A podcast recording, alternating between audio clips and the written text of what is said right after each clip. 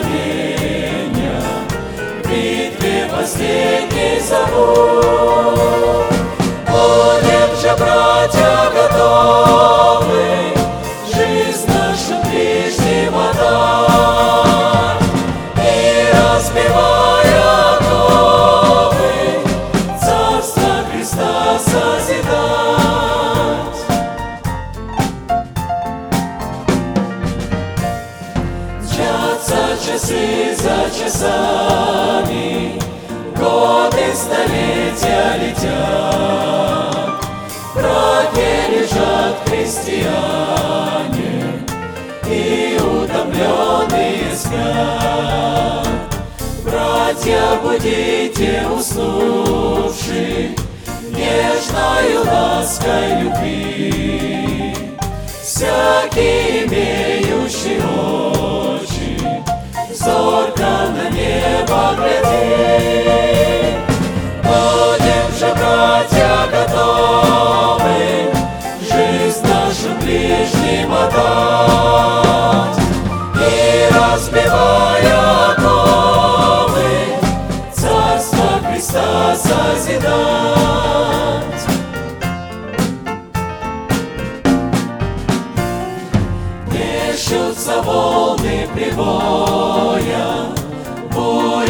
деревья ревет, И поколение земное Смерти навстречу идет. Вянут цветы молодые, Гибнут во мраке страстей. Будьте к ним нежны, родные, Братья, спасайте людей.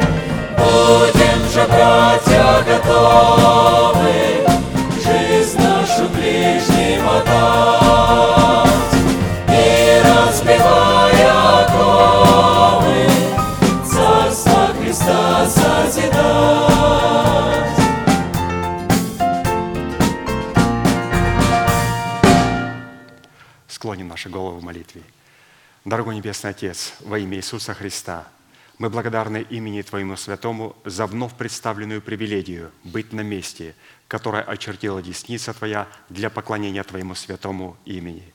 И ныне позволь наследию Твоему во имя крови завета подняться на вершины для нас недосягаемые и сокрушить всякое бремя и запинающий нас грех.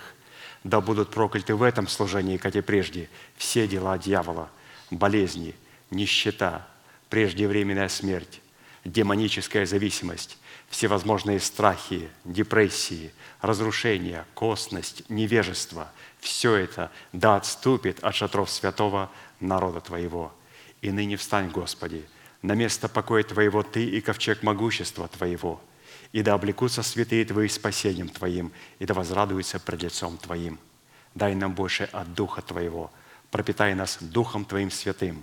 Позволь нам найти светлое лицо Твое – мы благодарим Тебя, что это служение представлено апостолом Аркадием в Твои божественные руки, и мы молим Тебя, продолжай вести его рукой сильную и превознесенную, великий Бог, Отец и Дух Святой. Аминь. Будьте благословенны, пожалуйста,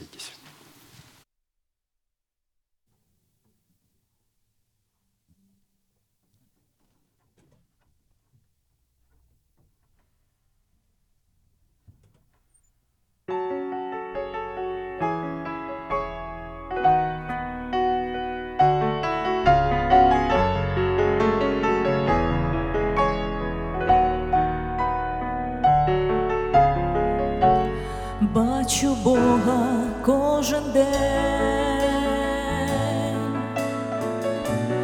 як відкрив вранці свої очі, в дивнім небі голубі, перевеслі золоті, як промінь сонця всюди ти нескінчений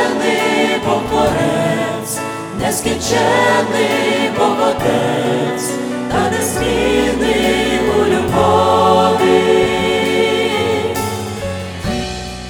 милосердний і святий, будь на небі, на землі, благословен.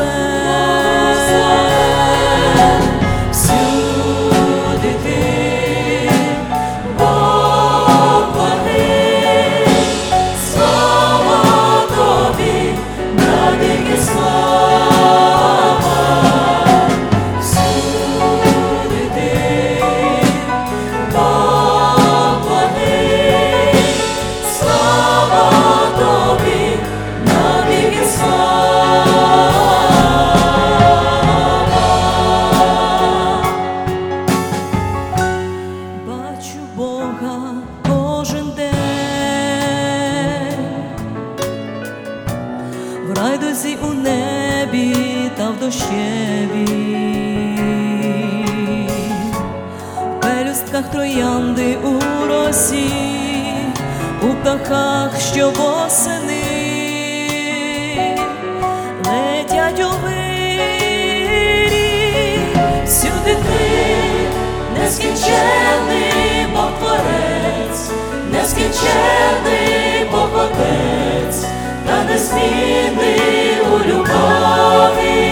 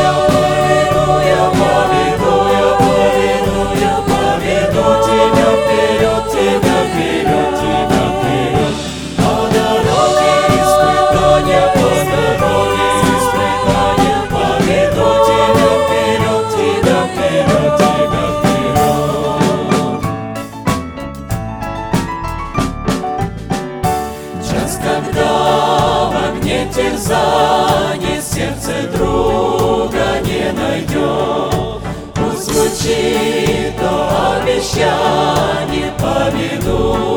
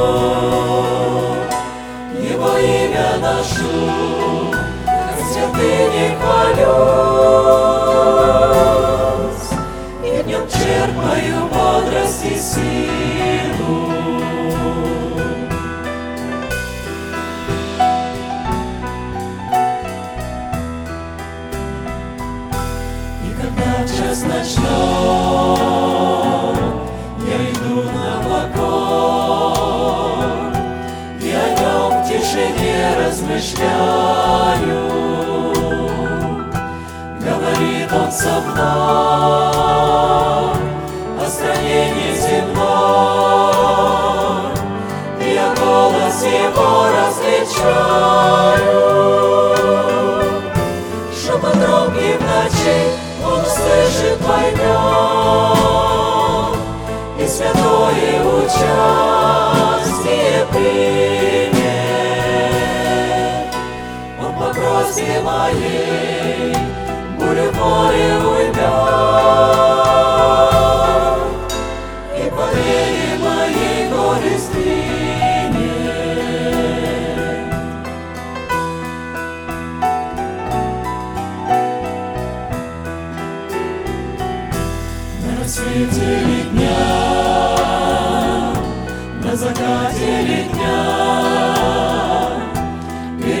Господом я на коленях. И когда на земле жить останется мне, Лишь минута одна, лишь мгновение. Я хочу этот миг для молитвы Чтоб она, как свеча, догорая, озарила мне путь, счастье радостный встреч,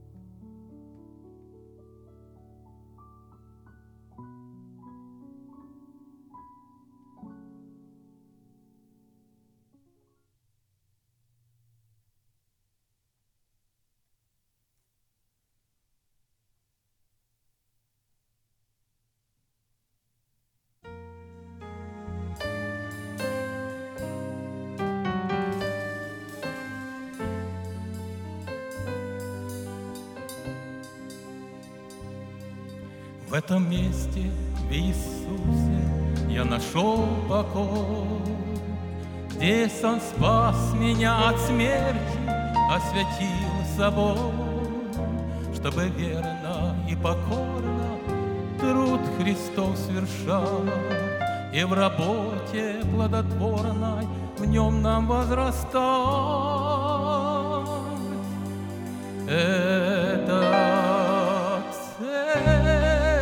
Церковь всех роднее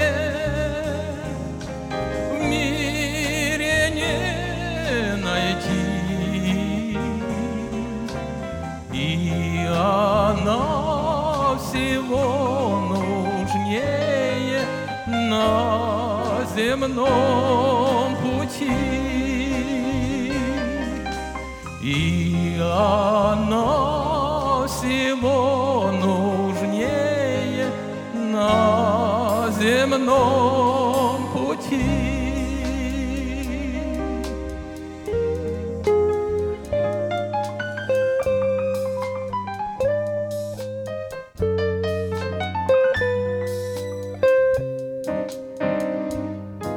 Здесь мы слышим слово правды среди греховной мглы.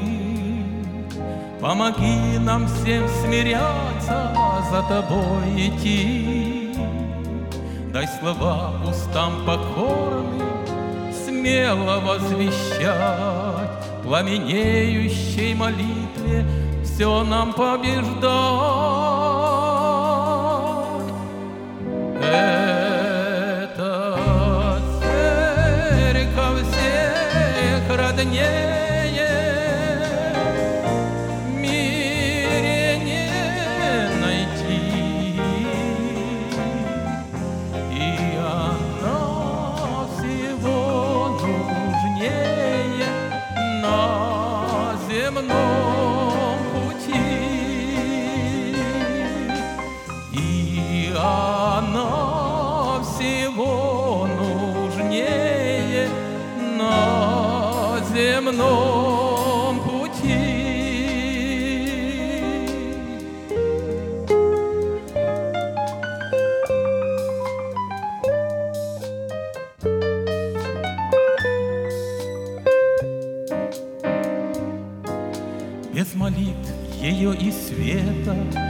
Любви святой, Я б угас, и вся планета умерла со мной. А пока тот свет сияет в искренних сердцах, Мы с надеждой ожидаем встречу в небесах.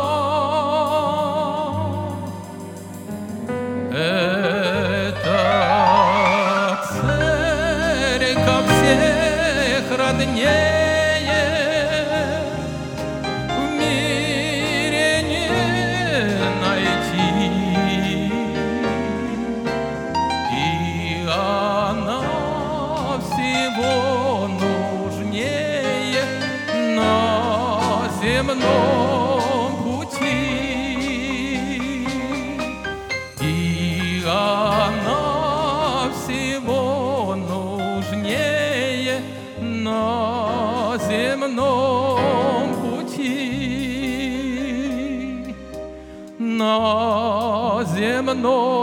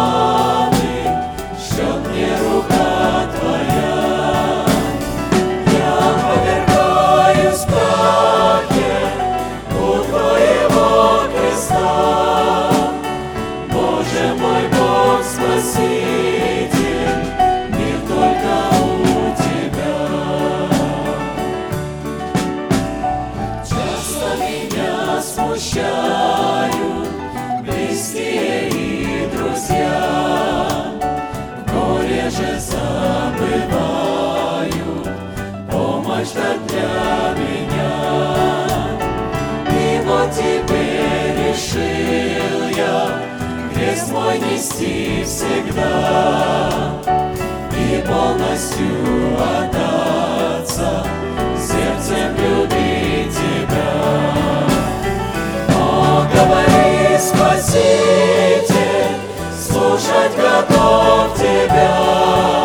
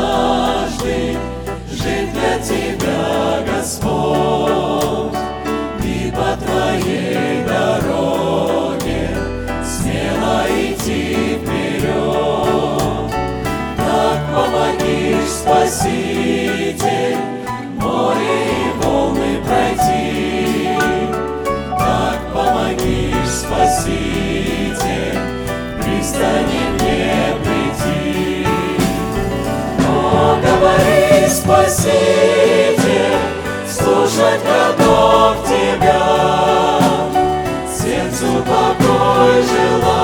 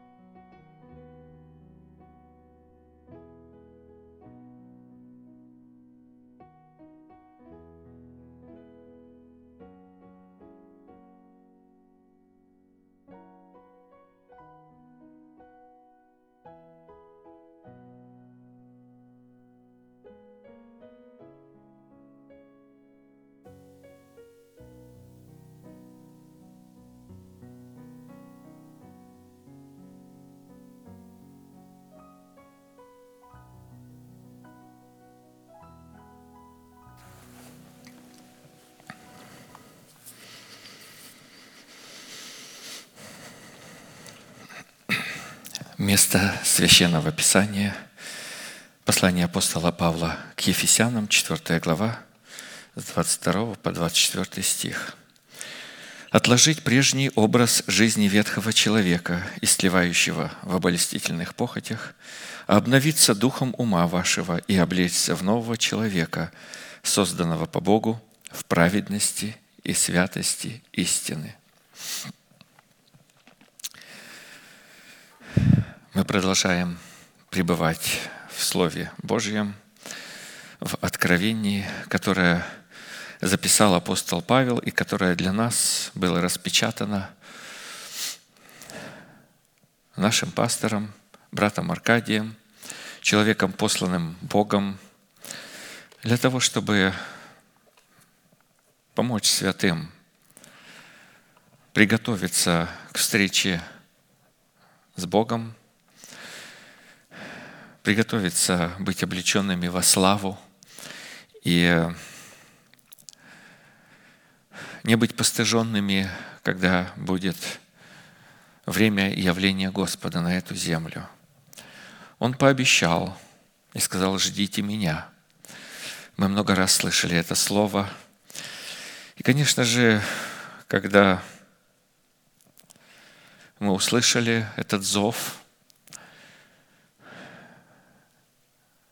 глаза наши открылись. И, конечно же, мы увидели пагубность нашего состояния. А, как бы я бы описал это, но мы оказались, вдруг поняли, что мы живем в одной комнате, в одном помещении со змеей. Вот. Э, и был дан приказ «брось» жезл.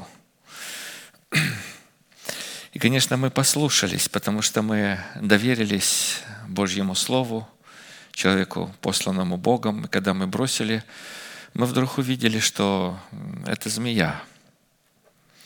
То, на что мы опирались, то, с чем мы жили как бы в обнимку, то, что было для нас преимуществом, оказалось, что это пагубно, состояние пагубное, то есть это число 666, это э, наша нераспятая ветхая сущность. И мы получили приказ. И э, от Господа заповедь «бери ее за хвост». И, конечно же, послушавшись, мы взяли, преодолели наше смущение, как это сделал когда-то Моисей. И вдруг мы увидели, что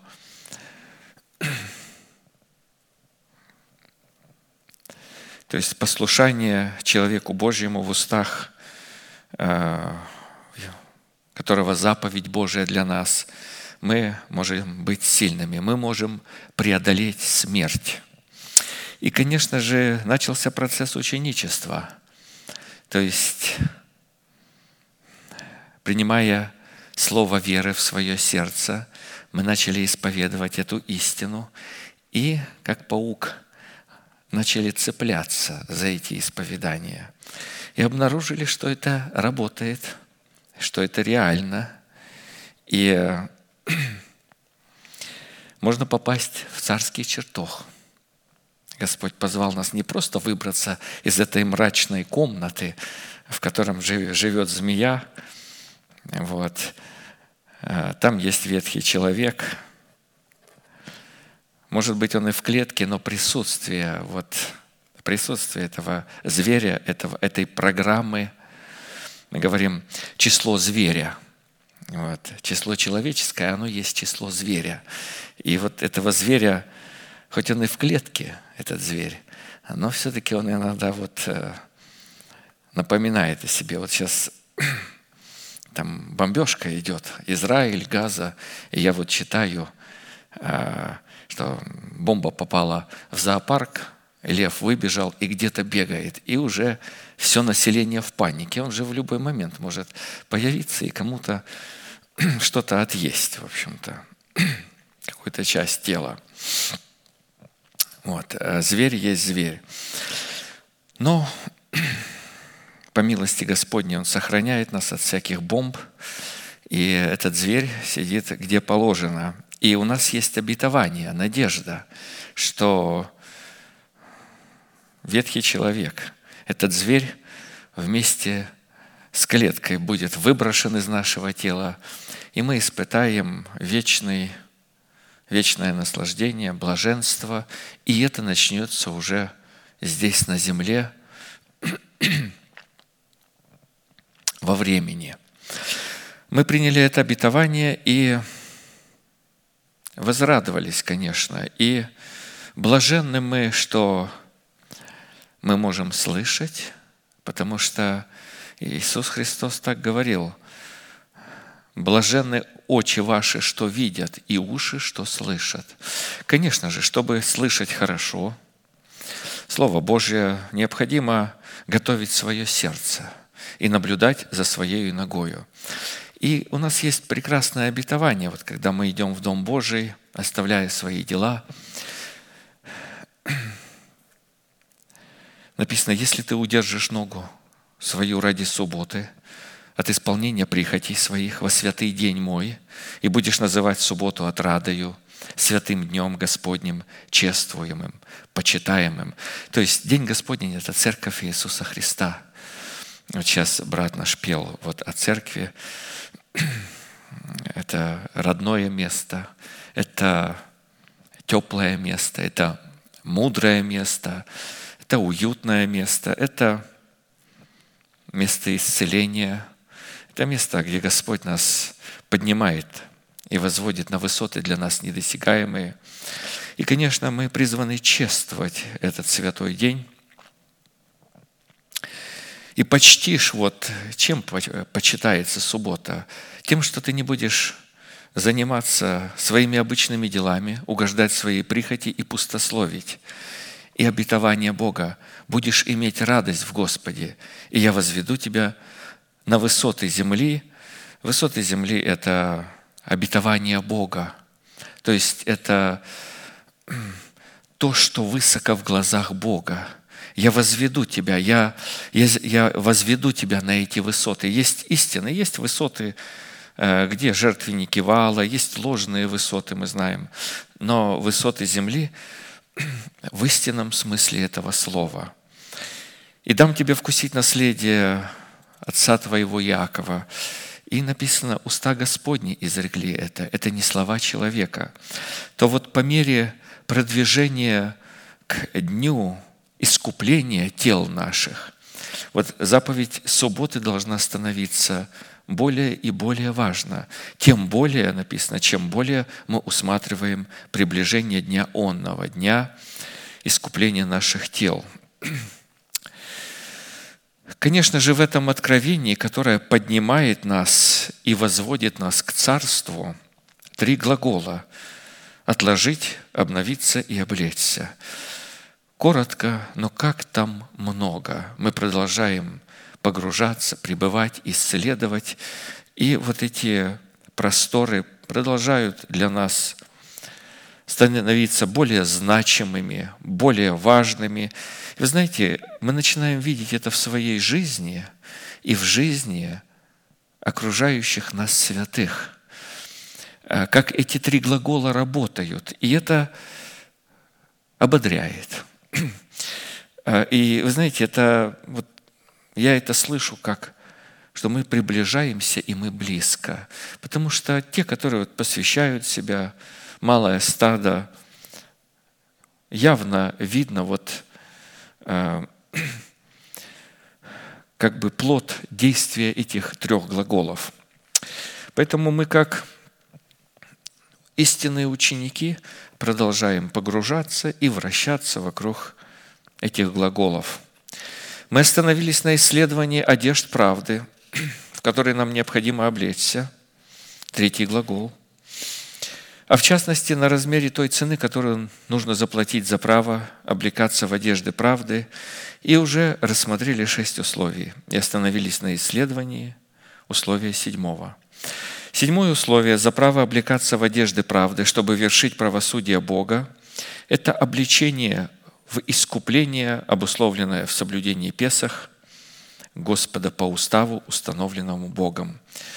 В уставе Песах достойное вкушение Агнца Песах состояло как в требованиях особого рода одеяний и одежд, несущих в себе готовность вершить правосудие Бога, так и в особого рода требованиях, необходимых для достойного вкушения Агнца Песах. То есть э, Господь сказал Иисусу, сиди одесную, то есть по правую руку на престоле – и э, доколе я положу врагов твоих в подножие ног твоих. То есть, каким образом Бог будет совершать это?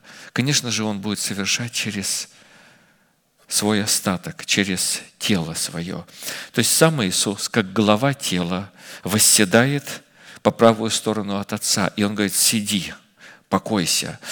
То есть Он э, завершил свое течение, веру сохранил, исполнил свое призвание.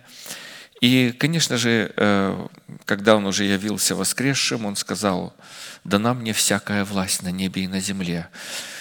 И дал поручение ученикам, апостолам, чтобы они пошли и сделали учеников из всяких, э, всего народа, то есть всякого народа под небесами, и учили их соблюдать все, что Он повелел. Знаете, вот э, в Писании есть выражение э, остаток, который Господь будет соблюдать. Вот. Но по избранию благодати сохранился остаток, вот выражение такое есть. То есть э, Бог соблюдает избранных своих. Он соблюдает их когда они соблюдают все, что Он повелел эм, апостолам. И апостолы должны научить этому. И вот мы слышим это учение, и мы пребываем в этом учении и стараемся его соблюдать. Знаете, когда-то я разговаривал с одним человеком и привел ему место Писания, что э, э, ну, Аврааму Бог сказал за то, что ты э, исполнял все, что мною было повелено э, соблюдать, законы мои, постановления мои и уставы мои, то Бог э, обещал награду Аврааму, другу своему. И когда я привел это место Писания, он начал, знаете, кричать и говорить, что все законы от дьявола мы живем по благодати. Вот. Но Конечно же, я понимал, что это неразумие. Эм, прекрасно, когда мы живем по благодати. Но закон благодати – это не бесформенная масса какая-то. Это очень сложный, очень строгий, а, такой многосторонний закон, который, как мы знаем, строже закона Моисеева. А, там есть уставы, там есть заповеди. И э, то есть Господь положил вот такое бремя учить соблюдать эти правила Бога, уставы, законы, постановления. То есть, но чтобы это было для э, человеков э, ну, малого стада, избранных, оно предлагается в притчах. Оно излагается в притчах. Но ведь э, Иисус объяснял притчи он объяснял э, небольшому количеству людей, вот у кого ухо было открыто, а внешнем оставалось в притчах. Так вот и сегодня э, мы же практически я вот, вы знаете, когда начал э, буквально познакомиться со служением нашего пастора, и я в то время вот так люди передавали записки. Иногда вот в течение там часа, полтора, там 15, 20, 30 вопросов, самых разнообразных. Совершенно это было экспронтом. И, э, то есть такие сложные вопросы, на которые люди спорят, э, постоянно беседуют, постоянно пытаются найти ответы, э, масса мнений, э, все это вокруг да около. Вот так И продолжает оставаться все вот так неуловимым. Такая вот эта истина, она какая-то размытая, неуловимая от ума к уму, э, перехаживает. Но вот, э, а тут я слышал, э, э, прямо вот эта премудрость Божья исходит. Э, э, и, конечно же, когда мы слышим эти слова э, из глубин Божьего сердца, то это ставит нас под особую ответственность. То есть э, с человека, кому много дано, с того много спросятся.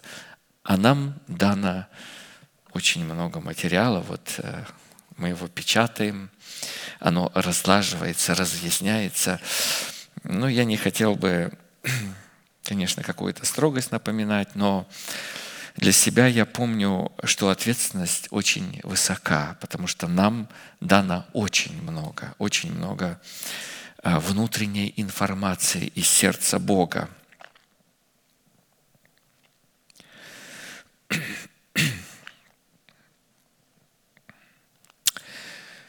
Несоблюдение этих требований в любом их аспекте не освобождало человека от исполнения над ним приговора смерти, а напротив, и напротив, соблюдение устава Песах делало человека причастником к производству суда Божьего над первенцами Египта. То есть Иисус сидит одесную Отца и производит свой суд. То есть и мы призваны участвовать в этом суде. Честь – это всем святым Божьим. Исход 12, 12. «А я в самую ночь пройду по земле египетской и поражу всякого первенца в земле египетской и от человека до скота, и над всеми богами египетскими произведу суд. Я Господь, не они боги». Из имеющегося постановления следует, что первенцы Египта, от которых зависели египтяне, являлись богами Египта для египтян. Нам следует помнить, что наша зависимость определяет наше божество, наше упование и наше поклонение. От египтян прямо сразу раз и на нас переносится мысль. И нам следует помнить, что речь-то не о тех египтян, которые там вот, а египтян, э, египтянин – это человек, которого Господь э, э, душевный человек – то есть Египет – это человек, это душевность. И эм,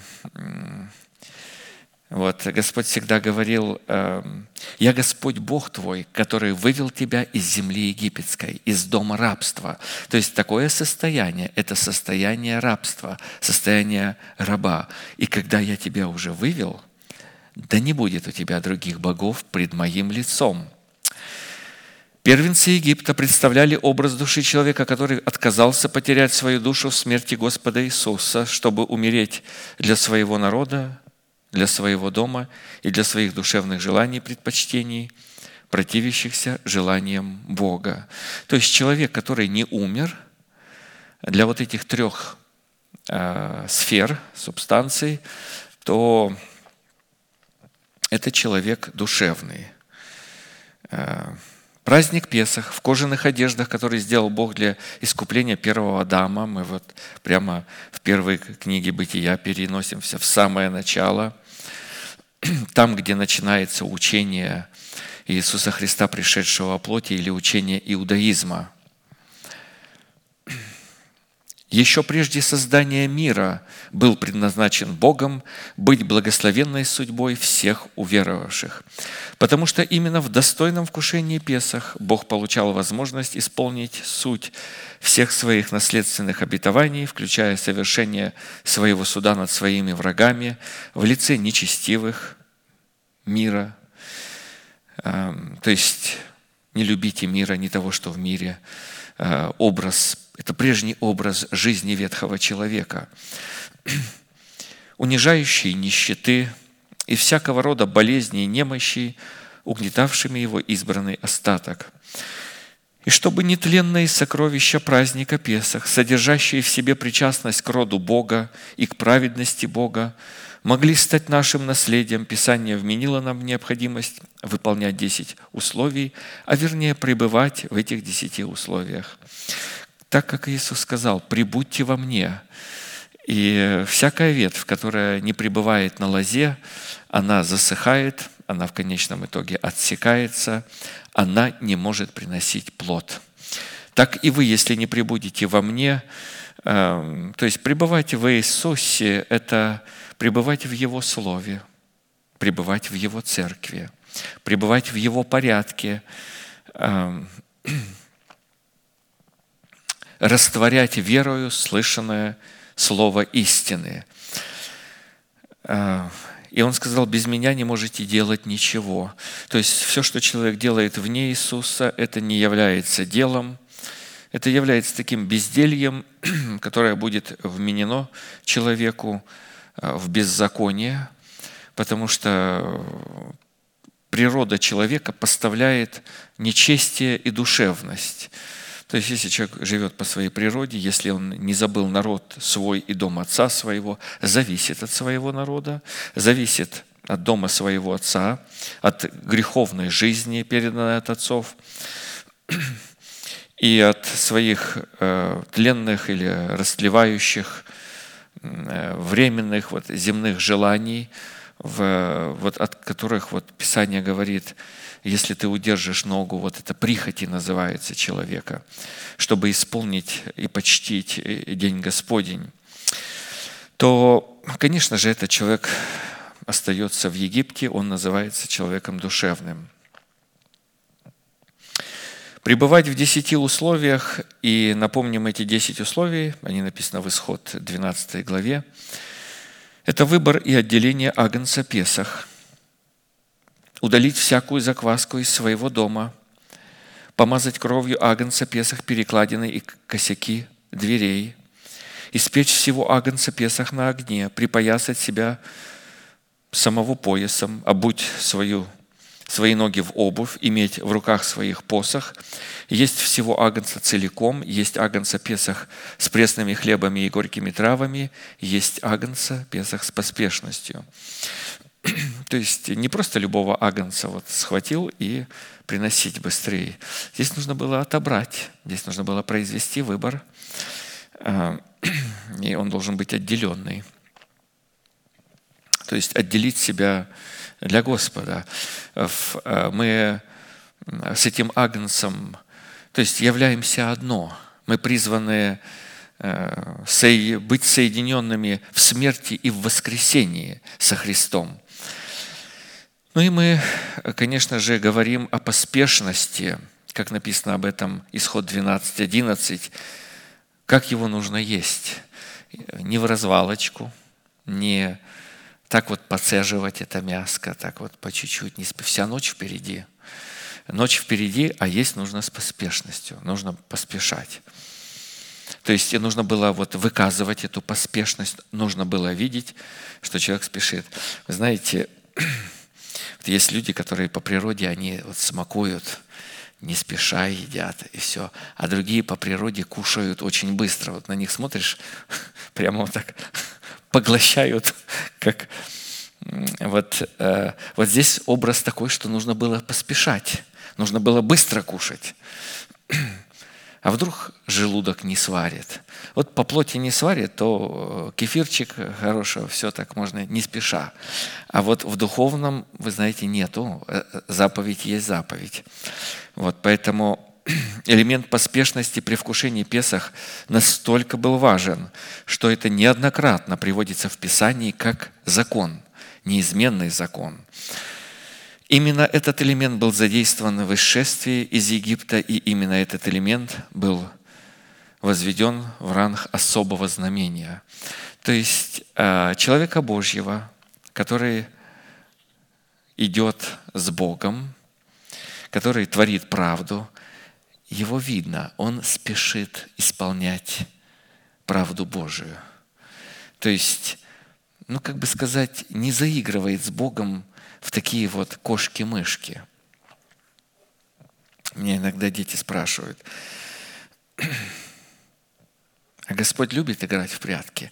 Я говорю, вы знаете, вот я заметил в своей жизни, что Он, Ему нравится с нами в прятки играть. Иногда Он прячется от нас, но Его нужно искать. И э, искать поспешно.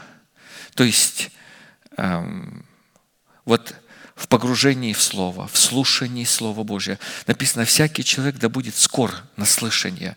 Вот, вот эта поспешность выражается в том, чтобы наблюдать за ногою и ухо свое приготовить. То есть, чтобы он мог пробуждать это ухо. А, а здесь вот, э, то есть, как бы это закон для всякого человека Божьего. Скор на слышание и медленно слова – на слова по плоти, вот свое мнение высказывать медленно. Исповедовать слово, нужно применять это активно в своей жизни. И там являть поспешность, потому что в этом есть поспешность, вкушение агнца там есть. Вот слышать этого слова и говорить, да будет мне по слову твоему. Но ни в коем случае не спешить высказывать свое мнение. А как ты думаешь, вот, вот это правильно делается в церкви?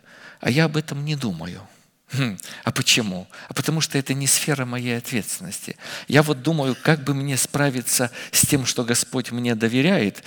Я об этом думаю. Иногда думаю, что мало думаю. Надо бы больше думать и больше заботиться.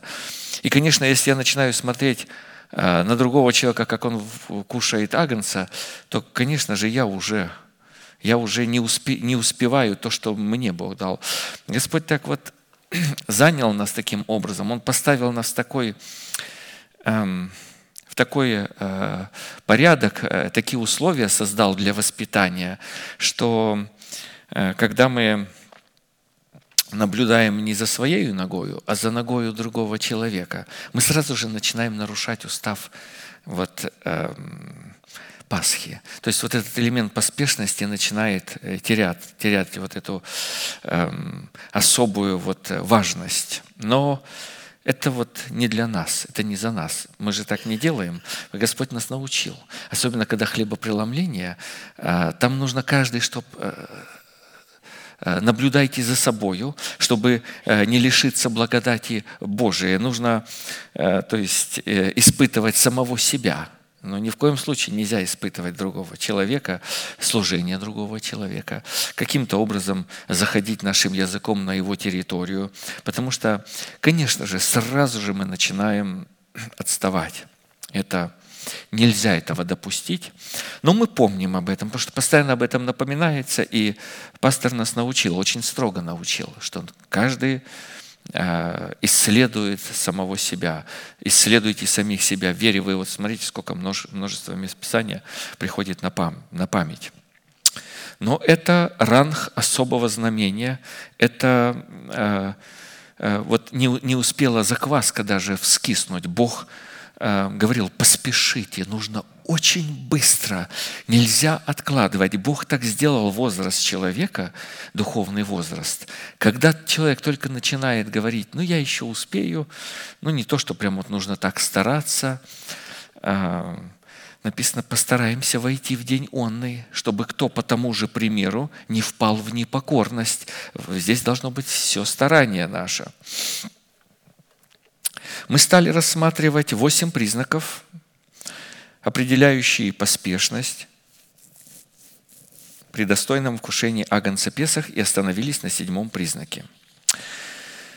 То есть поспешность. Седьмой признак. Есть Песах Господа с поспешностью на иврите означает укрепляться всякую силою, по могуществу славы Божией, во всяком терпении и великодушием с радостью. То есть множество сил Бога. И определенная характеристика силы Божией направлена для того, чтобы помочь нам усовершить э, какую-то часть нашего естества. Знаете, я вот одно время занялся, вот думаю, надо сильным быть сильным надо заниматься. Гантели себе накупил, там гири всякие. И постепенно вот занимался, такой вес поднимал уже. э, ну, мог перевернуть э, чуть ли не слона просто вот одной рукой. Настолько я развил мускулы свои. Вот. Но я ж не знал, что нужно э, тело свое, если там уже занимаешься, нужно его гармонично развивать. И так я эту не познал, эту мудрость эту или эту способность. Вот. Но я как-то увидел такой огромный камень, и мне нужно было его перенести, и я схватил его и понес, и у меня лопнуло что-то в спине, потому что спина же недостаточно сильная, а руки очень сильные. Вот. Ну и в духовном смысле тоже может так произойти. То есть определенная характеристика силы Божией, она воспитывает и приводит и усиливает наш дух в определенном направлении. И для этого Бог сделал множество разных но дал множество сил. И Писание говорит, по множеству, э, то есть э, силы твоей, покорятся тебе враги твои. Вот чтобы, ну враги там, мы понимаем, что Господь на небесах, Иисус одесную. А кто вообще с врагами будет наводить порядок на земле? Ну, естественно, мы с вами, потому что мы Его тело. И вот это тело должно э, гармонично, правильно усиливаться. Знаете, мне нравится вот, грудинка куриная. Я вот кушаю, кушаю грудинка, а другое не кушаю. Ну, постепенно э, надо вот это разнообразие. То есть, чтобы испытывать и иметь силу Божью, множество, множество, нужно множество сил Божьих и, конечно, не выбирать. А вот Господь уже Он знает нас, э, вот что нужно усилить. И Он дает таким образом, чтобы мы стали очень сильными против врагов наших. И для этого вот мы как бы подряд кушаем. Вот берем это слово и занимаемся им, не выбираем. Ой, какая вкусненькая там пироженка такое. Раз его скушал. Если я буду кушать одни пироженки, вы знаете, животик вырастет. А вот когда нам с врагами нужно будет дело иметь, он нам помешает, вот наш животик. Вот.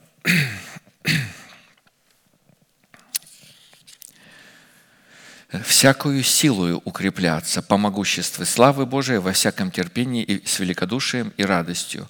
Колоссянам 1.11. То есть всяческое терпение – то есть мы призваны, вот проходя этот путь, который очень короткий, и он уже заканчивается, он подходит к концу, мы слышим, что мы близко, вот, являть терпение. То есть подожди немного еще, мы ждем, мы проявляем терпение. И мы уже, наверное, научились этому процессу, друзья. Ведь плод Духа же, ведь он вырастает в нас, и мы уже не нервничаем. Ну, когда же уже Господь? Вот я уже терпел, терпел, ну еще потерплю, еще потерпел а его все нету и нету. Но видение задерживается. Писание это предупредило нас об этом, мы слышим об этом. Жди его. Проявляй терпение во всяком терпении, то есть по всем направлениям. Оно разнообразное терпение, и во многих спектрах жизни его нужно применять и проявлять. Это плод духа уже с э, великодушием. Великодушие – это вот это качество, когда мы можем прощать, святого человека, который согрешает против нас с легкостью, без э, боли, без э, э, вот, э, памяти, чтобы не заносить туда. Ну ты же уже просил прощения об этом. Опять. Да что ж это такое? Это, ну, Иисус Христос говорил, вот если брат согрешит против тебя – ну, не до семи ли раз, но в конце концов должна быть какая-то вот уже... Вот. Но вот это качество великодушия и вот в соблюдении Песах оно необходимо. Без него, ну, никак. То есть, ну, Иисус Христос, сколько там, 490, я вот сейчас не помню, считали, э, ну, в день пожалуйста, вот э, практически человек наполнен великодушием. Тогда он легко... Но там брат же, помните, обратится и говорит, каюсь, прости. Ну, опять вот так вот получилось. Прощаю. Это великодушие называется, потому что я это делаю, да сколько ж можно тебя прощать? Я это делаю во имя вечных целей, то есть не просто вот просто так. А великодушие – это впереди вечность. И ради этой вечности можно вот в этих временных каких-то вещах потерпеть.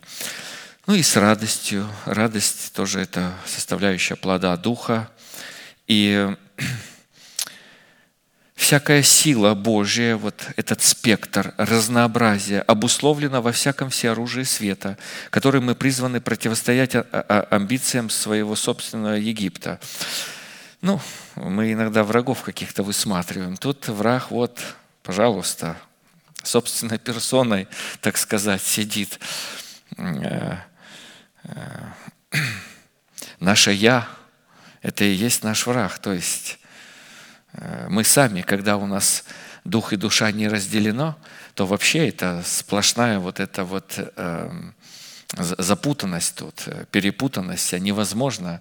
Хорошо, когда меч, Слово Божье проникает глубоко, а он, вы знаете, когда меч действует, он же живым становится и начинает проникать.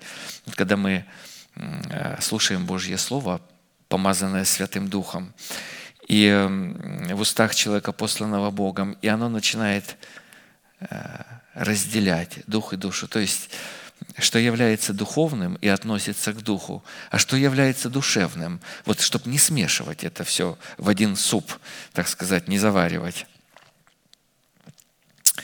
Поэтому тогда мы сможем противостоять амбициям своего собственного Египта. А что человеку пользы, если он весь мир победит? Вот мы говорим сейчас о победе, о войне, о противостоянии, о суде а, а душу свою погубит. Что, какая польза от этого? Абсолютно. То есть главный ключ там, а уже с позиции, а, вот когда мы явим э, э, силу Божию и, и суд Божий над собственным Египтом, мы тогда можем уже э, производить суд Божий вне себя. Тогда Бог даст нам мудрость, вот как Соломону он когда-то дал мудрость. Написано, и, и услышал весь Израиль, как рассудил царь Соломон, и стали бояться царя, потому что увидели в нем Божья премудрость. И, конечно же, выходя из зависимости Египта с народом Божиим, не вынести его с собой в пустыню. Мы освещаемся. Пустыня – это освящение. Но там Египет раз, и туда тоже можно его затащить, как и с многими случилось а затем не пасть от него костями в пустыне, как это случилось с народом израильским, который вышел из-под власти Египта, но который вынес с собой Египет на плечах в лице своего идола Римфана и явил похоть свою в предпочтениях его пищи, манне небесной, и роптал и плакал, что не мог напитать душу свою мясом, дынями, чесноком и репчатым луком.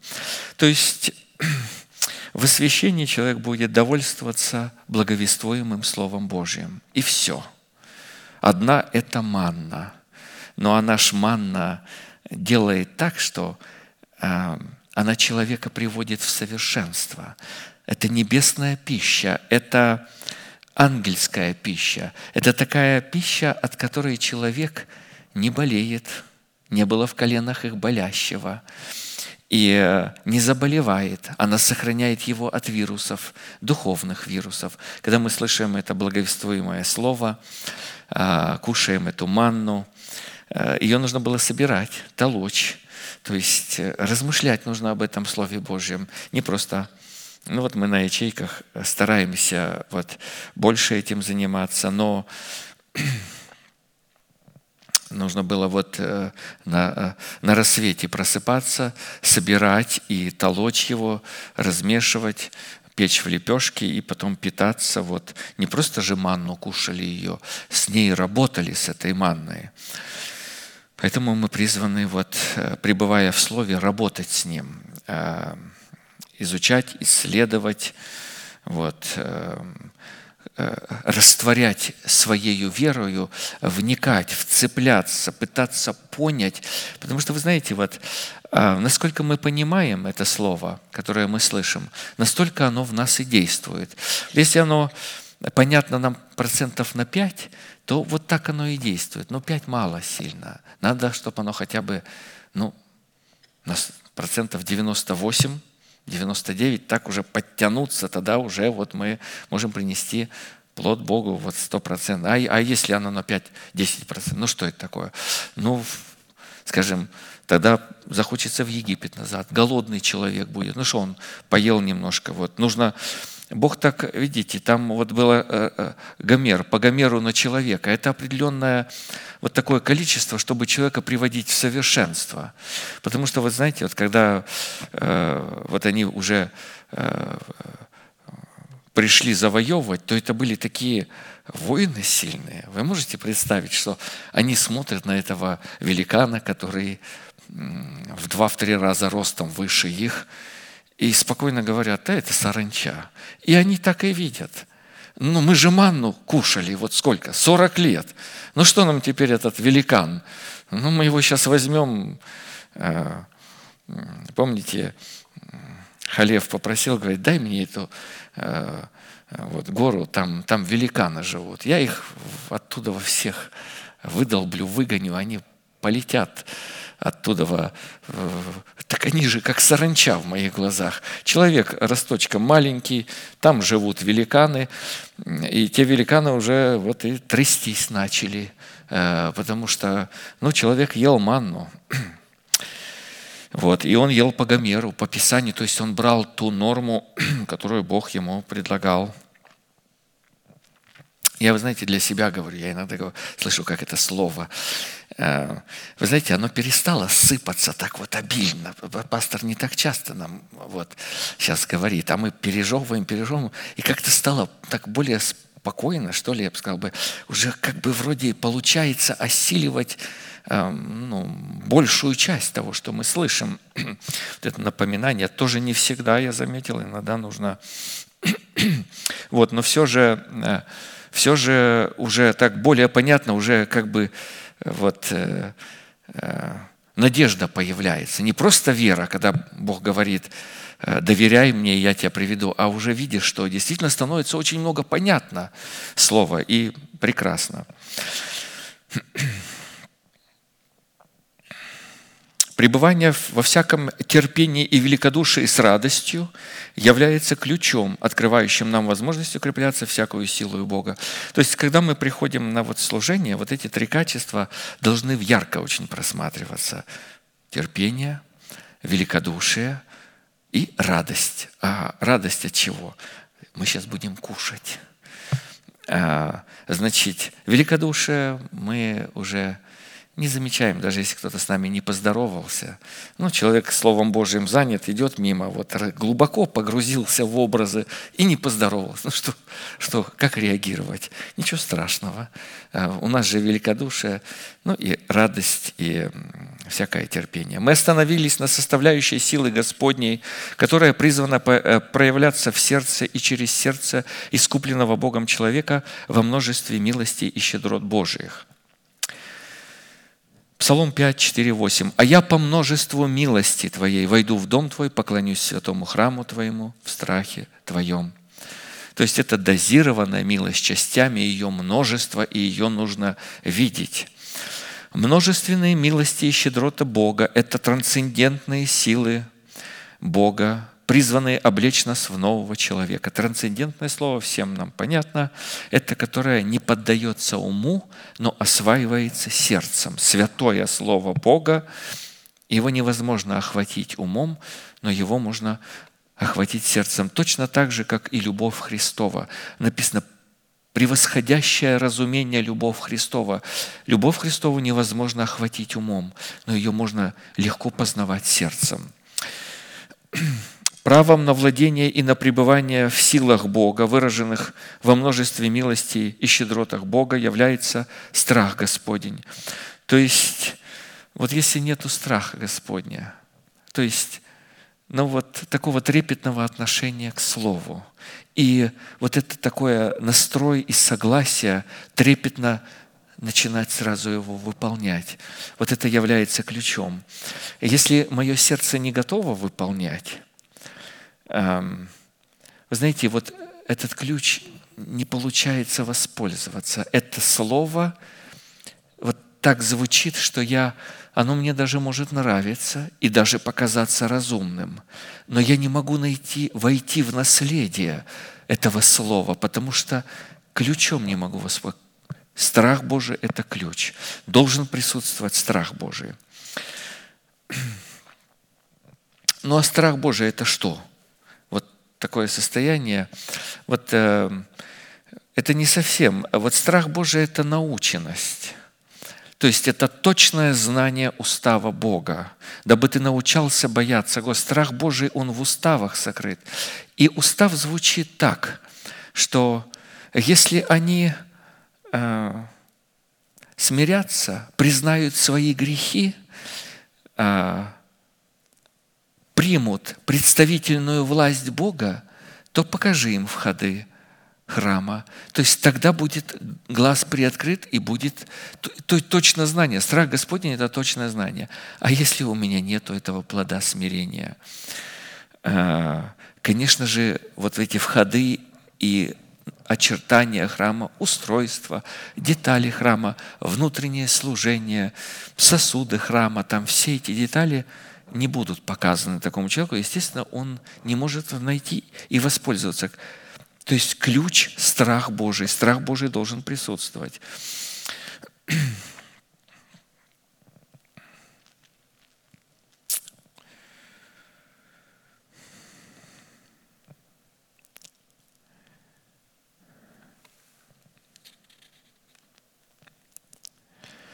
Страх Господень, который призван задействовать эти силы для изглаживания пред лицом Бога беззаконий наших.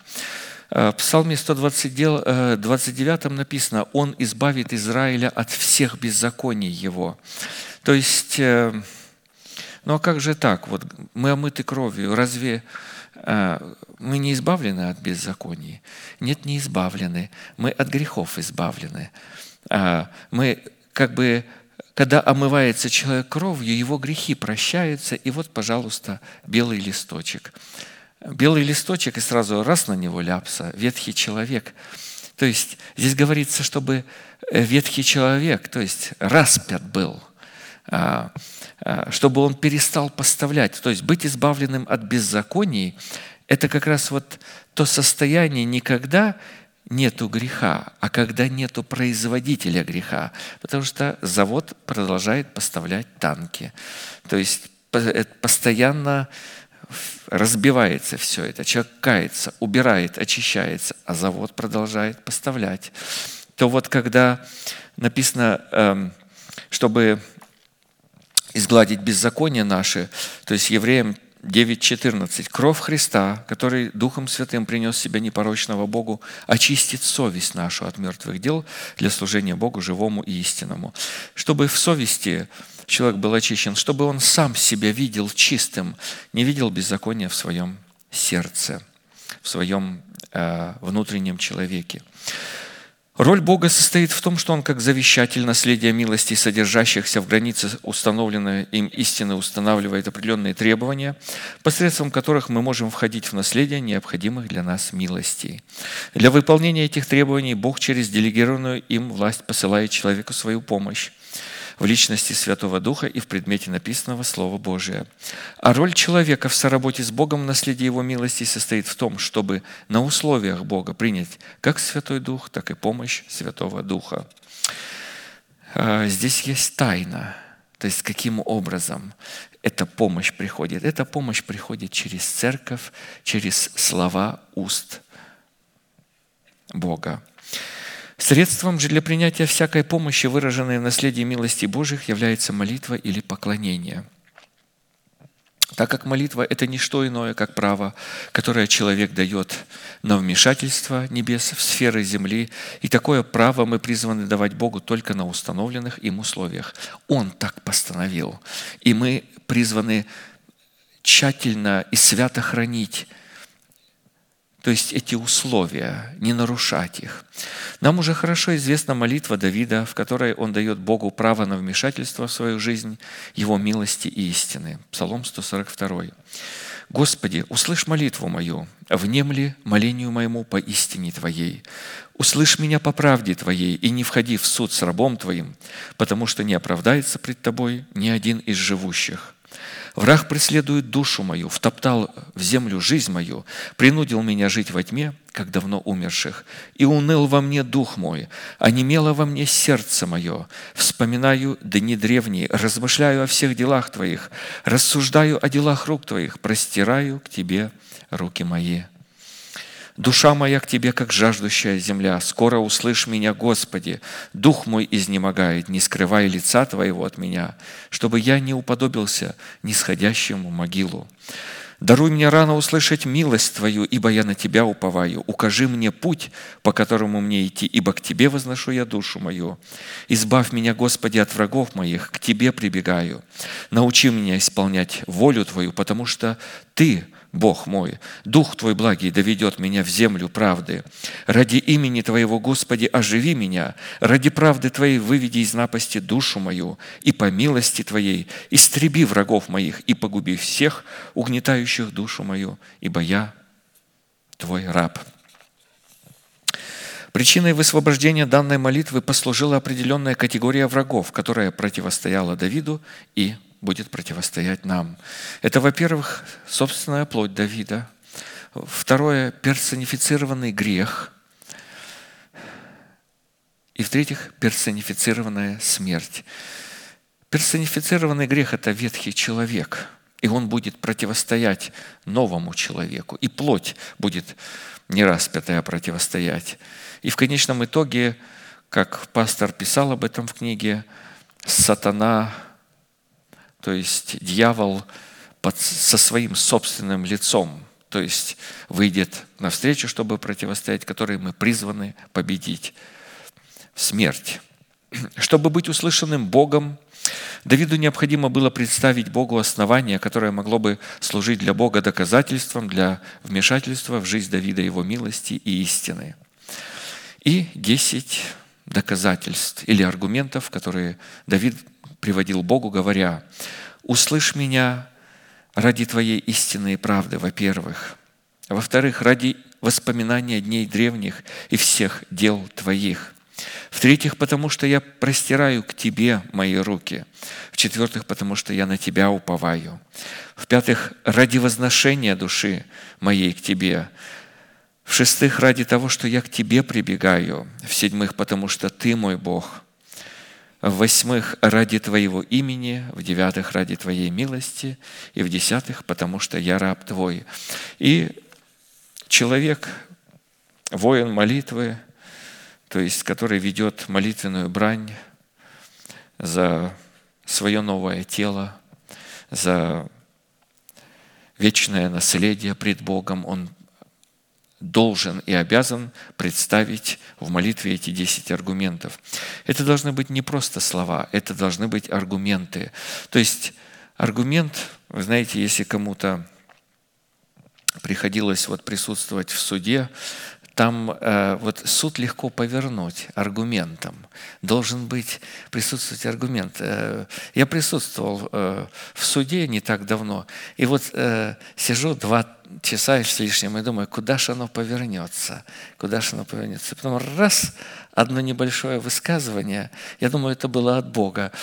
Вдруг мой адвокат вспотел весь, соскочил и говорит, пожалуйста, дайте мне буквально три минуты, судья, выделите мне время. Есть закон, который пришел мне на память. Я верю, что он есть. Дайте. Он начал его искать, искать, искать и находит. И сразу же я прямо видел, как все повернулось в мою в пользу. Я выиграл этот кейс сразу же. И потом он выходит такой говорит, Дмитрий, я 22 года занимаюсь этим делом, и я никогда не пользовался этим аргументом.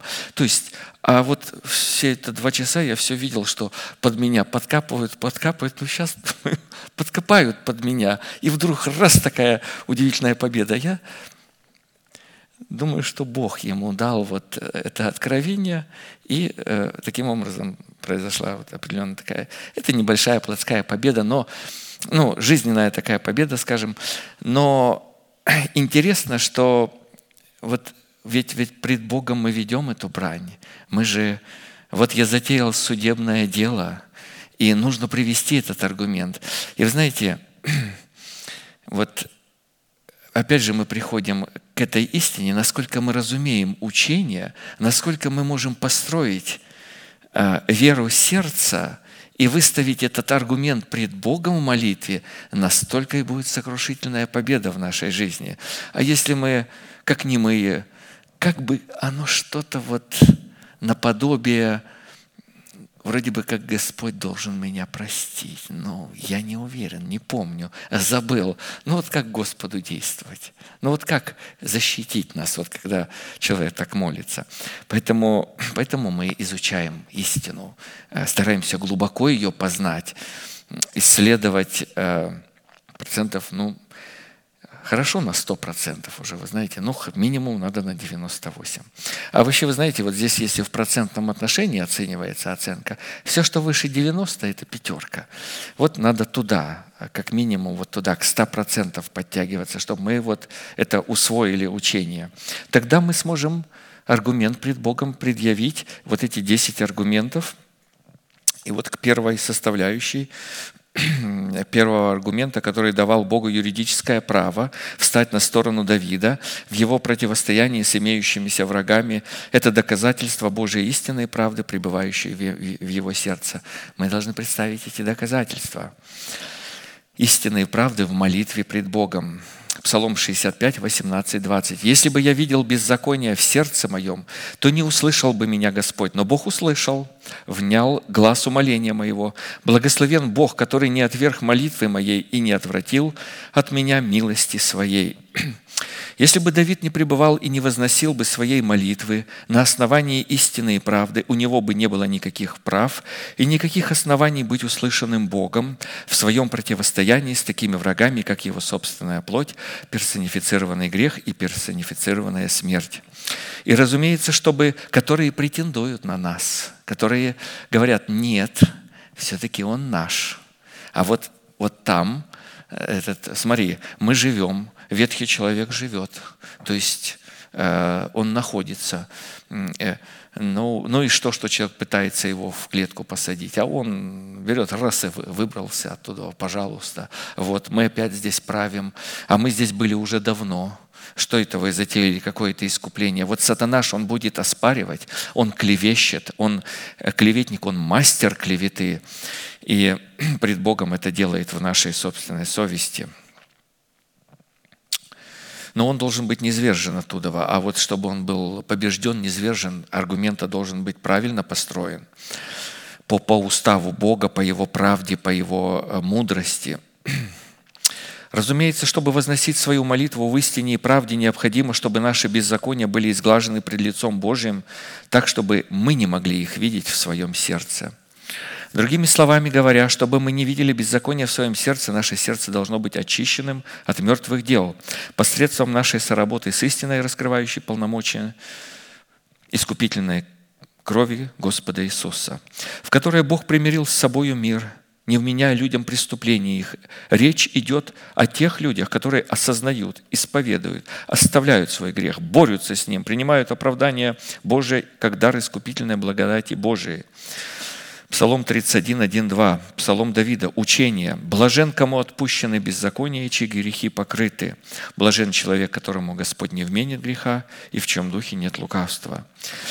Итак, в молитвенной, чтобы в молитвенной борьбе со собственной плотью, за которой стоит персонифицированный грех и персонифицированная смерть, быть услышанным Богом, необходимо пребывать в истине и правде Божией, в силу чего нам необходимо будет рассмотреть – что могло явиться для Давида основанием для такого смелого заявления и утверждения, приведенного пред Богом как доказательство того, что он находится в истине и правде? Каким образом ему удалось обрести такое достоинство и такое состояние? Какие условия необходимо выполнить со своей стороны, чтобы иметь такие жизненные устои? Чтобы ответить на эти вопросы – и таким образом получить возможность не изложить свою ветхую натуру, за которой стоит персонифицированный грех и смерть, и затем облечься в своего нового человека, нам необходимо будет рассмотреть ряд таких вопросов. Чем является и какое назначение исполняет истина и правда? В чем состоит цена за пребывание в истине и правде? Как сохранить себя в истине и правде? И какие результаты последуют от познания истины и правды? Чтобы сразу определиться в отношении этих двух терминов, выраженных в словах «истина» и «правда», и не рассматривать их некими близнецами, хотя они и похожи друг на друга, как дочь похожа на свою мать или как сын похож на своего отца, так как в Писании правда исходит из истины. То есть истина производит правду. Как мы слышали, истина – это правда в действии. То есть мы это слышим, мы, это небольшой такой повтор, ну, может быть, как закрепление. Все-таки эту всегда нужно помнить разница, как действует, что такое и определение и назначение, то есть истины и правды. У каждого своя сфера, свое действие.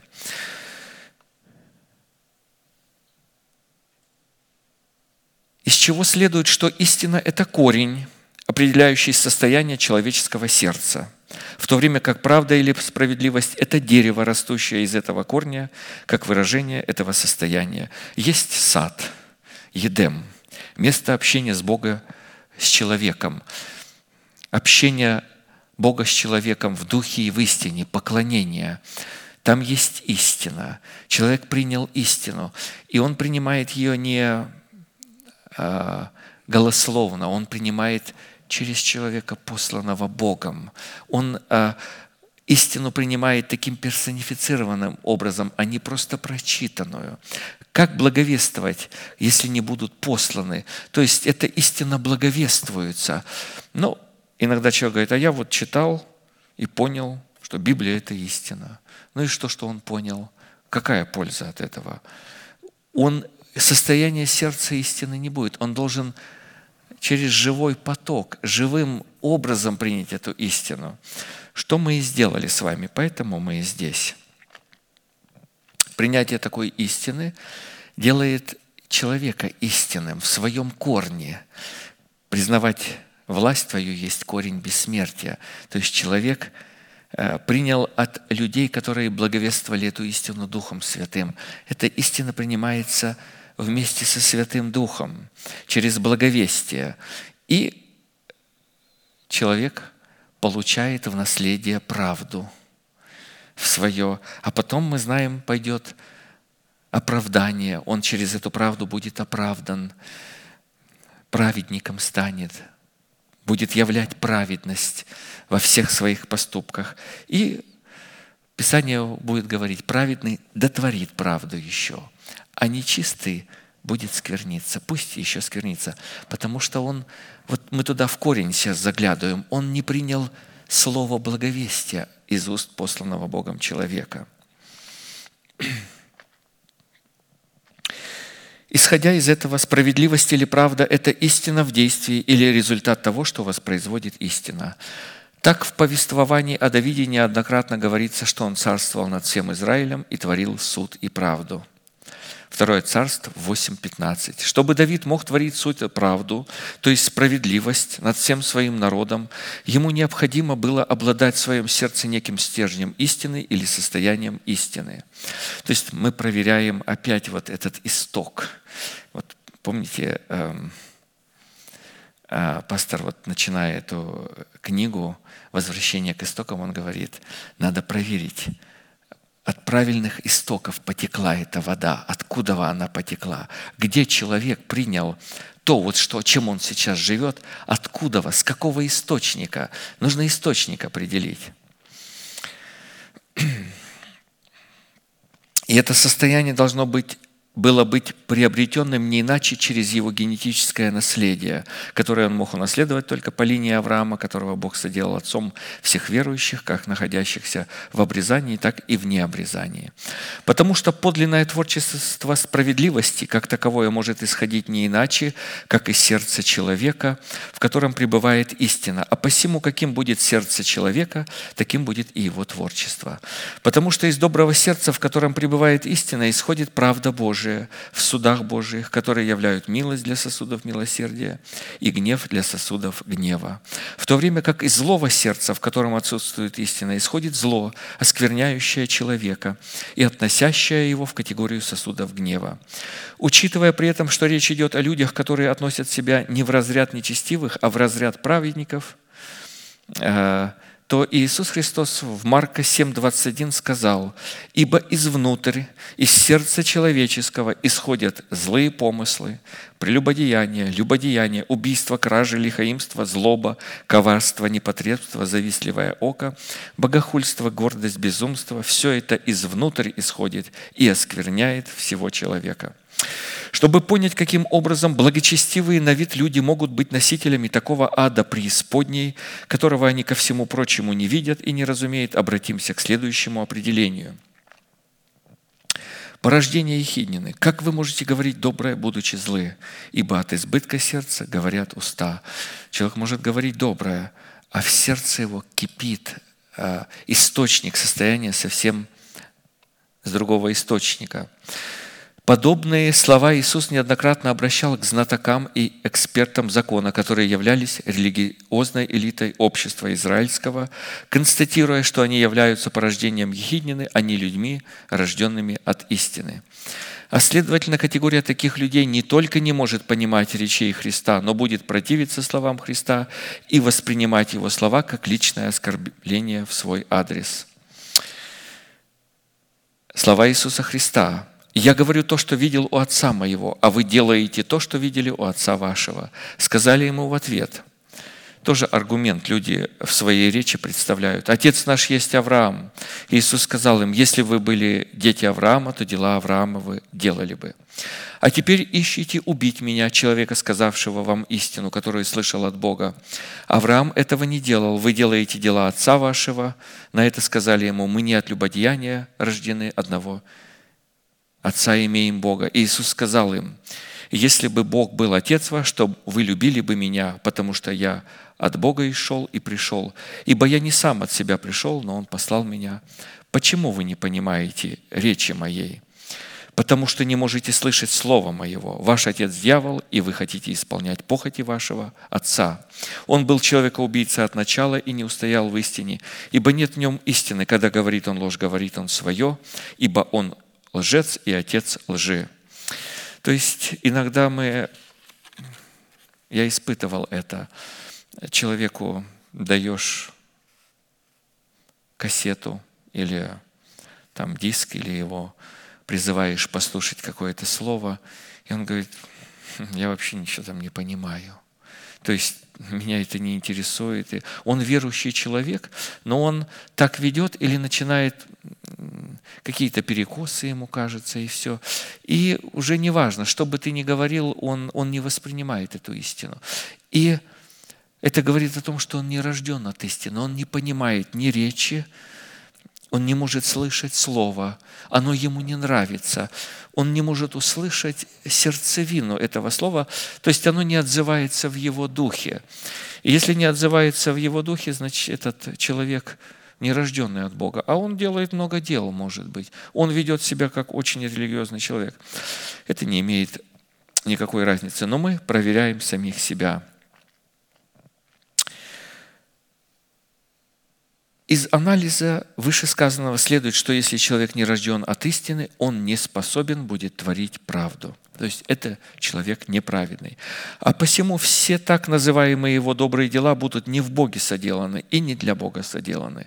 Они идут мимо, они идут на алтарь Ваалу куда-то. То есть он называет его Христом, но эти все дела, эти жертвы, они идут. Вот как вы знаете, не в Боге, то есть не, не в храме, не во святом соединении со святым народом Божиим, как тело соделаны. Потому что, вы знаете, вот если человек приносил жертву, он приносил эту овцу, но он не представит ее пред э, двери скинии собрания, пред священников, не, при, не придет на то место, которое изберет Господь. А вот заблагорассудится ему эту овцу, вот все так, как делают священники, принести вот там где-то. Написано, что это пойдет не Богу, это пойдет идолу. То есть оно не попадает на стол Бога. Бог этим не питается. И э, то есть человек должен был предстать на то место, которое изберет Господь. И вот вы знаете, почему Иисус Христос так вот вот на этих книжников и фарисеев вот столько гнева он выливал, потому что ведь они не были из колена Левина, но вели себя так и учили так, как будто бы они являются вот этим э, местом, которое изберет Господь. Иисус Христос говорил, что на Моисеевом седалище сели книжники и фарисеи, то есть они оттуда вытолкали э, истинное священство, истинных посланников Бога, э, сынов Левия. Каким-то образом это произошло. Эм, то есть полнота времени таким образом наступила. И, и, и вот они сели там и начали себя выдавать, вот, эм, вести себя, как будто они посланники Бога. Судить, учить и так далее. Вот сегодня этого очень много. Большинство христианства находится в этой яме. А все то, что не соделано не в Боге и не для Бога, рассматривается Писанием как зло и как подделка под истину. И коль мы заговорили о рождении от истины, то из этого следует, что истина как таковая в первую очередь персонифицирована – в Боге и является одним из титульных имен Божества. Иеремия 10, 10. И вот здесь сейчас три места Писания о Боге Отце, о Боге Сыне и о Боге Святом Духе. А Господь Бог есть истина. Он есть Бог живый и Царь вечный. От гнева Его дрожит земля, и народы не могут выдержать негодование Его. Иеремия 10.10. 10. Иоанна 14.6. И Иисус сказал ему, «Я есть путь, истина и жизнь. Никто не приходит к Отцу, как только через Меня. И если кто-то не в э, дверь выходит, э, в двор овчий, не через дверь, тот разбойник, он будет выдворен. Нужно проходить через дверь но и о Святом Духе 1 Иоанна 5,6. «Сей есть Иисус Христос, пришедший водою и кровью и духом, не водою только, но водою и кровью, и Дух свидетельствует о нем, потому что Дух есть истина». Из этих и других мест Писания следует, что истина – это не только титульное имя Бога, но это природное состояние Бога. Посему и рожденные от Бога будут обладать в своем духе аналогичным состоянием – уже только благодаря тому, что они рождены от Бога. И только затем, когда мы посредством рождения от Бога будем обладать в своем духе состоянием истины, то это состояние необходимо будет распространить на свою душу и на свое тело. Ведь без предъявления доказательства того, что мы находимся в истине и правде, не будет услышана никакая молитва. То есть вот поэтому Давид и начинает «Услышь меня ради истины и правды, которая в моем сердце». То есть когда мы молимся пред Богом, вот уже у нас подходит время молитвы, мы э, будем вот с этого ракурса проверять себя. Э, то есть, и когда мы можем вот все взять эту истину от начала и до конца, взять ее вот, вот ближе к ста процентов и, понимая все это, сказать слова «Небесный Отец, во имя Иисуса Христа, услышь меня ради истины». Вот мы сейчас говорили об истине, мы даже к правде не подошли, но наше время уже иссякает, и, пожалуй, мы уже будем останавливаться здесь. Мы как бы э, дальше там правда начинается. Но мы остановимся здесь. И эм, когда мы будем молиться пред Богом сейчас, вот говоря, услышь нас ради истины Твоей, то есть вот все, что мы прочитали, если мы можем это вот даже просто разуметь, говоря эти слова, Бог истины сразу явит себя на этом месте для нас в нашей молитве. И знаете, когда Господь принимает молитву, Он приходит в огне.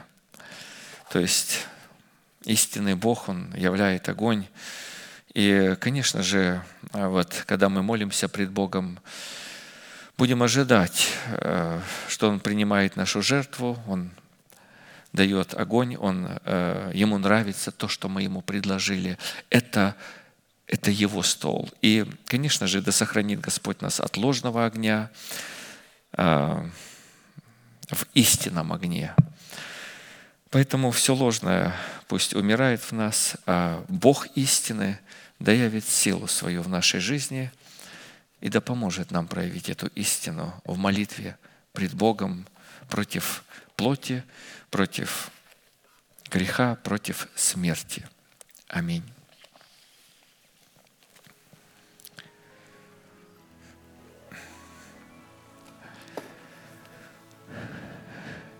Небесный Отец, во имя Иисуса Христа,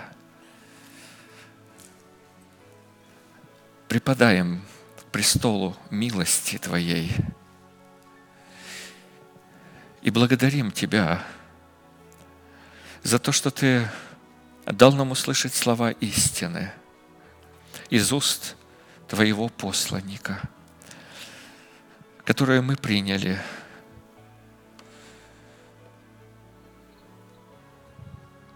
Это истина многогранная. Мы учимся этой истине ежедневно. Мы учимся этой истине на каждом служении. Но мы приняли эту истину из уст Твоих, Господи. Мы приняли Твоего посланника, которого Ты облег – властью и силою благовествовать эту истину. И начали соработать с многими гранями этой истины. И благодарим Тебя за эту возможность. И молим Тебя, да проявляется это Слово Твое в наших сердцах. Когда Ты будешь смотреть на нас. Да не увидишь ты беззакония.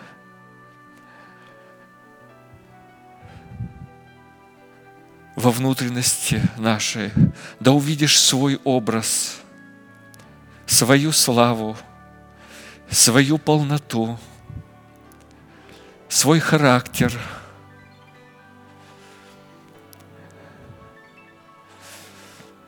Мы благодарим Тебя, что Ты открыл нам истину Твою во множестве драгоценных камней. Позволь нам учиться и исследовать, и познавать, и облекаться для того, чтобы прибыть в этом богатстве Твоего Слова, чтобы когда Ты явишься, Ты узрел нас оправданными, чтобы ты увидел эту правду в наших сердцах, чтобы ты мог назвать нас праведными, богобоязненными, удаляющимися от зла. Мы будем уповать на милость Твою –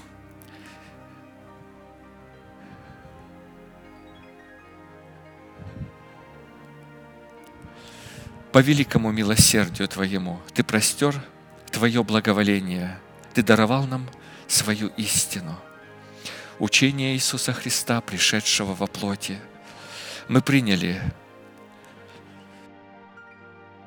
эти двенадцать учений и начали пить, как воду из реки жизни. Напитывай нас, Господь, орошай нас – этими водами от этой реки,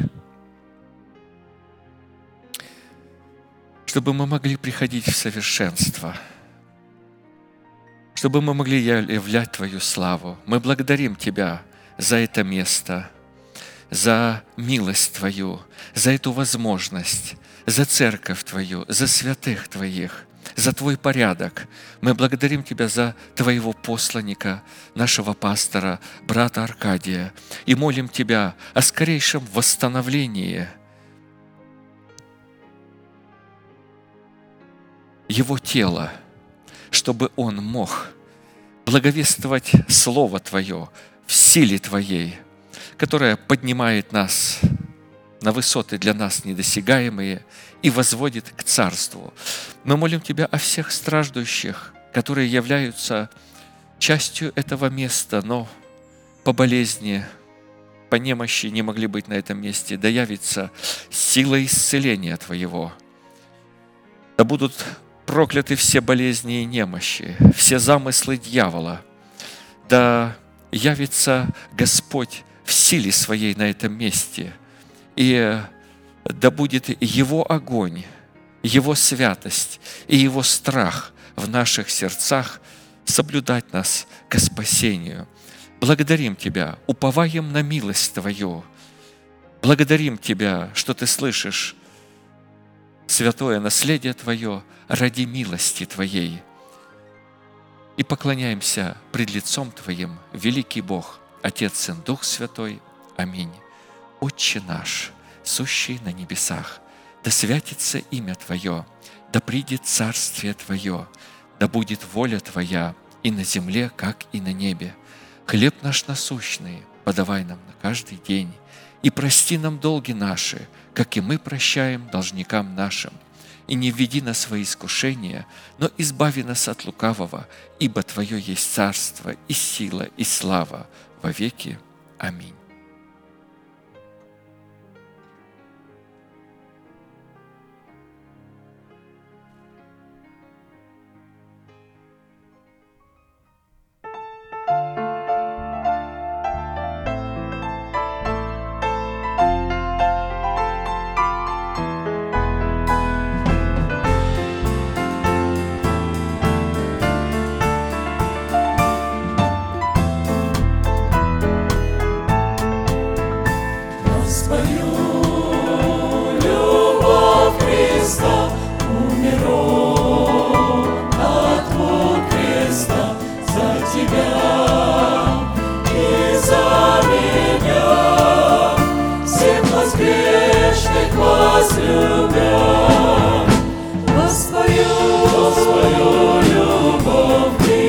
Oh.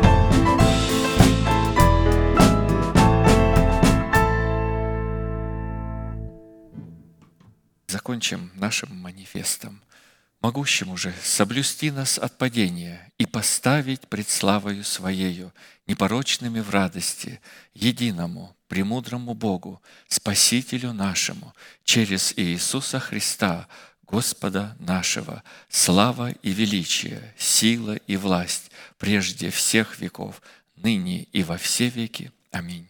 Будьте благословенны. Следующее служение будет а, в следующую пятницу в 7 часов вечера на этом месте. И можете поприветствовать друг друга, как научил наш пастор.